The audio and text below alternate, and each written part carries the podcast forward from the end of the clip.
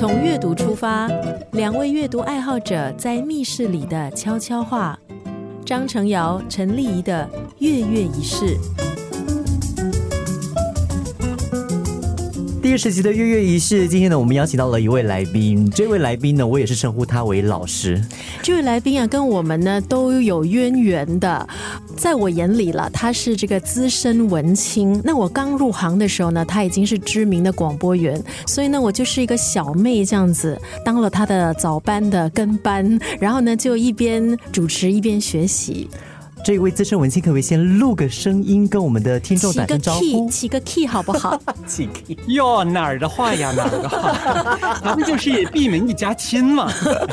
我们欢迎君伟，欢迎君伟。Hello，你好，呃。确实是啦，因为刚才我在私底下听程瑶叫丽丽的时候，也叫老师，然后我就自己自告奋勇的就在那边回答说啊，是什么事？什么事？找我吗？这样子。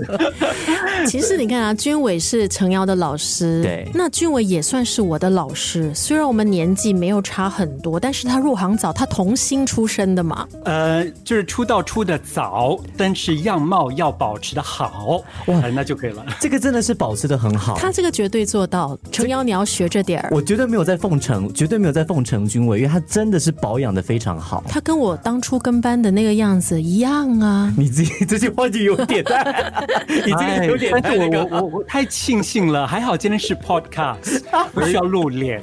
对，要不然的话就要又打灯啦，又化妆啦，然后又要侧脸见人啦。今天难得听君伟来跟我们聊一聊这本书。其实这一位作者呢，我看他的名字哇，好有亲切感。首先他是本地的作者，再来其实我跟这位作者呢也有数面之缘。那我称他为裴芳阿姨。君伟今天要介绍的这一本书是裴芳老师的《天涯想》。对，因为其实呃，丽姨也认识呃刘培芳，叫培芳阿姨，当然也是呃通过我扯上亲戚关系，就跟着君伟叫。对，就是一开始可能这件事情，其实我也不多跟呃其他人说，那也未必呃很多人知道。呃，其实刘培芳是我的阿姨，她是我妈妈的妹妹。我妈妈的家庭其实还蛮大的，我总共有九个阿姨呢，刘培芳排第四，所以其实我私底下都是叫她四姨四姨这样子。嗯，那说到这个培芳阿姨哦，她呢哇，这个阅历哈非常的丰富，她曾经呢是早报文艺副刊的主编，然后呢也是言论版的这个特稿员，也曾经呢获得连世生文学奖。而且近这几年，其实我觉得他非常的多产，在短短两年内，他就出了三本书。我的感觉是，我的生活，呃，我的经历，我的一些情绪，一直在这两年里头陪着他的书一起度过。比方说，他两年前出过《当世子遇上提拉米苏》，然后后来呢，呃，又出了有关于他在柬埔寨做的一系列新闻报道，《远去的硝烟》。那最近。去年底刚出的这本《天涯想》，因为是呃收集了很多的散文，所以在里头我觉得也有很多我自己的心情，甚至是有一些新的发掘。对于我自己的家庭，我的外公，呃，有很多故事是我以前从来没有听说过的，都在这本书里头看到了。嗯，我个人感觉了，君伟呢受培芳阿姨影响很大。那我觉得君伟好像就是从小就看着培芳阿姨，然后呢，我觉得可能也是除了是一种长辈的尊敬，也是一种有一点带仰慕的，你知道吗？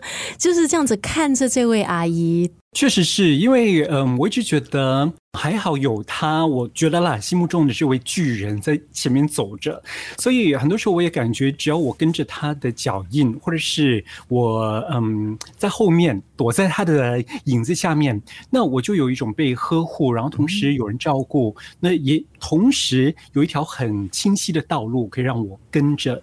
比方说这本书里头，他写到很多关于他过去的经历，还有他的所见所闻，我也发现。跟我自己的生活、自己的生命有很多重叠的地方。重叠的地方是具体来说是哪些部分呢？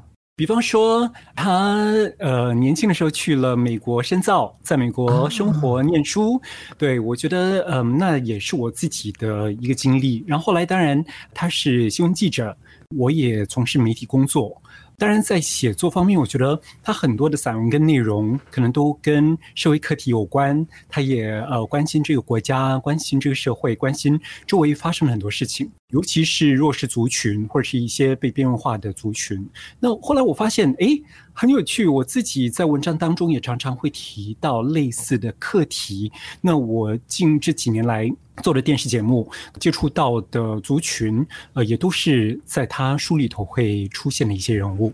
真的就是潜移默化的影响了军委，而且这个影响呢是非常的深远的。那如果说要军委呢选这一本书《天涯想》的其中的一个篇章，特别呢在我们月月仪式跟听播客的朋友分享，那军委你我知道很多篇章你应该都很喜欢，然后也牵动着你的心。如果说硬要选一篇了，你会选哪一篇呢？其实真的是还蛮难选的，因为我看每一篇的时候都会有很多的回忆，然后同时自己也会在嗯书里头写下很多的笔记。嗯，在跟大家分享说我到底选了哪一篇之前呢，可能我要先呃说一下一些背景，因为我以前喜欢看呃刘培芳他在社论写的很多内容，感觉上好像比较硬。因为说的是必须要经过资料搜查，然后呃每一句话都是必须要是铿锵有声的。那后来我看到他很多时候在自己的专栏里头，可能写的就是呃关于花鸟树木啊，那比较风花雪月一点点。我自己就像很多他的读者也曾经跟他说过，嗯，为什么你都写关于风花雪月？那为什么呃不多看到你的一些评论跟你的一些感想？呃，所以我选的这一篇呢，刚好它的题目就是风花雪月之余，风花雪月之余。是不是可以播周志平的一首歌这样子？那是那是我的台的那个歌单呐，那一场风花雪月的事 是，所以是风花雪月以外的事喽。对对，呃，因为在他的很多文章当中，其实我发现，比比方说，如果我。必须为我自己做的节目或者是工作做一些资料搜查的话，我去翻一翻他的书，我觉得我就会有很多的灵感。然后同时我做了之后，我再来看他的书，我就发现，哎，怎么跟我自己讲的一些话很像？可能我们的想法频率也都非常的接近，常常是我感觉很温暖，然后同时又啊有点小紧张的那那那种反应。嗯，呃，其实军伟他之前也出过一些散文集，我印象中军伟写的那些文章也是蛮多关于关注社会上的一些，比方说华文教育啦，比方说文化的保存啦，所以这个部分其实跟呃刚刚军伟提到的跟刘培芳老师的这一个轨迹是蛮像的，关注的东西蛮像的，所以这个风花雪月之余，刘培芳老师他特别关注的是哪个部分呢？他关注的当然就是有关于新加坡。那呃，我常觉得，呃，我们是新加坡人，然后我们住在这里，呃，这里发生了很多事情，其实对我们来说都是很重要的，而且都值得我们去关心。呃，家事国事天下事，事事关心嘛。那我觉得，呃，我们不管是呃与文字为伍，或者是。纯粹关心身边的其他人，呃，我觉得在新加坡发生的很多事情都值得我们去关心。那在这篇文章里头，他说的，呃，除了是有关于自己的事之外，呃，当然还有关于国事，还有政治。但是我觉得他写的非常的好，是因为你很容易就可以吸收，然后也理解，呃，他的立场跟想法。刚才呢就提到了哈，呃，我们要关心国事嘛，因为我们是这个地方的一份子，对吗？这个地方就是滋养了我们，孕育了我们。可是每一个地方的民族，或是每个地方的人民，我觉得他们的那个。表达的方式都不一样。那我觉得新加坡人他们不是不关心，但是他们表达的方式呢，哎，有他们的一套的哦。所以他们可能并不是很直接的说出来，但是他们会用一种比较不一样的方式，特别是谈论到一些可能政治课题啊、社会课题啊，他们可能以一种别的方式去表达自己。我以前可能会比较捍卫，比方说，呃，所谓的标准华语。可是后来我觉得，呃，其实，在民间很多最草根的一种表达方式，其实也是最贴近人心，然后最接地气的。这么说吧，呃，不管是表情也好，你一个皱眉，你一个抿嘴，我觉得那也是一种表态，那也是一种反应。但是因为，比方说，我们懂得。写文章的，我们会做广播的，我们可以呃为别人表达的，那我们可能可以通过文字，通过阅读，通过书本，呃为他们组织这些想法。然后当他们看到这些文字出现在白纸上面的时候，也可以因为有了共鸣，然后就懂得多表达一些。那么，在这一本书《天涯想》里面，除了刚刚君伟提到的风花雪月之余，还有哪一些可能是特别对君伟来说特别有感触的一些课题或者是章节呢？我觉得看一个作者写的文章，你可以接近他多一些，了解他多一些。但是有趣的是，我觉得我看这本书《天涯想》，我对我自己的。家庭背景跟家族历史，呃，也了解多一些。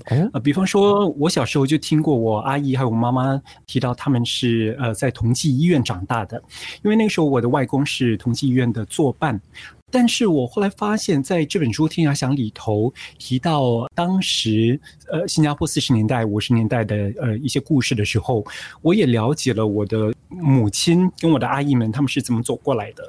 那我也觉得我通过这些文章跟这些文字，也理解新加坡的历史多一些些。除此之外，在这本书里头，其实呃我阿姨也有呃为很多这些年来在新加坡发生的事情做一些注解。其实蛮感动的是，我发现他关心的正是也是我关心的。嗯，比方说在呃他这本书里头出现了一些人物，例如拾荒老人，那是在一篇呃叫做《一公斤一角钱》的文章里头。那还有克工，呃，他曾经为窗外的蜘蛛侠递上呃汽水。那我也曾经为在路边建筑工地里头的客人，呃，递上咖啡茶。那嗯，他也会关心有关于帮佣呃的一些遭遇。那是在另外一篇也是风中飘扬这文章里头。嗯，所以我觉得，嗯，他的很多感情跟表达，好像就是已经先为我做好了准备，然后我自己才理解说，哦。为什么我会这么生气？为什么我会这么伤心？为什么我会这么在意？原来是因为这个样子。我觉得，呃，都是我从他的文字里头，呃，对于自己多一点的了解。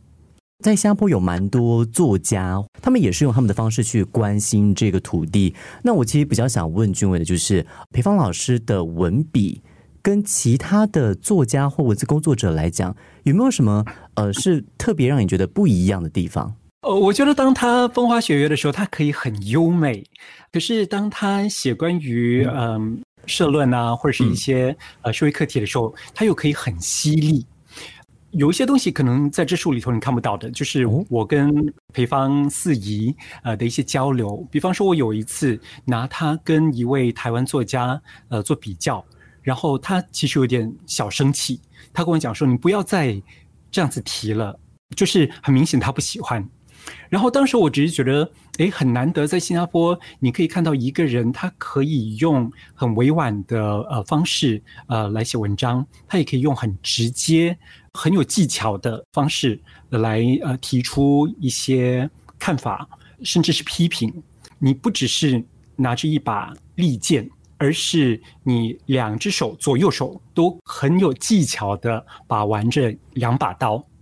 所以那位台湾作家是姓龙吗？你猜呢？我觉得月仪式我们做到第十期，我们之前呢其实都介绍台湾的作者、香港的作者、日本的作者，但是第十期我觉得也很难得的，除了请到了军委之外，然后呢也介绍了刘培芳老师的这本书。那可能你之前也看过他的社论啊，也看过他的专栏，或是看过他之前的那个报道文学集。及远去的硝烟。但是听君伟这么介绍哈，今天聊的这一本呢，《天涯想》是一个比较。在感性层面，在生活层面，啊，从呃，就可能甚至是牵扯到他的家庭啊、家族历史啊这一些方方面面出发的一本书。所以我觉得，如果你之前看过裴芳老师的文字，那我觉得这本书啊，你可能可以看到裴芳老师的另一面。然后，我觉得新加坡读者肯定很有共鸣，因为提出的课题哦，都是我们都面对的、关心的。还有另外一样，我觉得非常有趣的是，呃，我确实呃为了今天嗯这一次分享，特别选一位啊本地作家。那之前我心目中其实呃有三四个不同的名字，但后来我选择呃刘培芳，因为我觉得呃其实这也是我自己。去理解我自己的一个方式，例如在这本书《天涯想》里头的最后一篇文章，其实就是他为我的书写的一篇序。然后它里头有一段文字，其实就有点像我们们过去这嗯十几分钟一直在聊的。他说：“让我惊讶的是，我竟然从军委的文章里头发现，我们竟然有这么多相似之处。虽然我们的年龄相差了一大截，那我也希望说，在听节目的听众。”会感觉原来我跟广播员有这么多相似之处，不管是我们的频率、我们的兴趣、我们的表达方式，或者是我们所关心的事情，其实正能够通过不同的方式把彼此拉近一点。那君伟在我们还没有结束这个今天的这个节目之前，如果说要你用一句话来形容《天涯想》这一本书，哇，立的问题真好。这是我完全没有办法预先准备的。呃，我觉得呃，我可能会回应他的书名，书名是《天涯响》。那我自己的注解是：任你寻找自己的方向。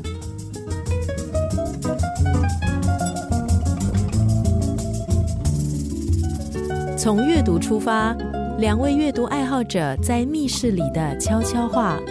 张成尧、陈丽仪的。跃跃一试。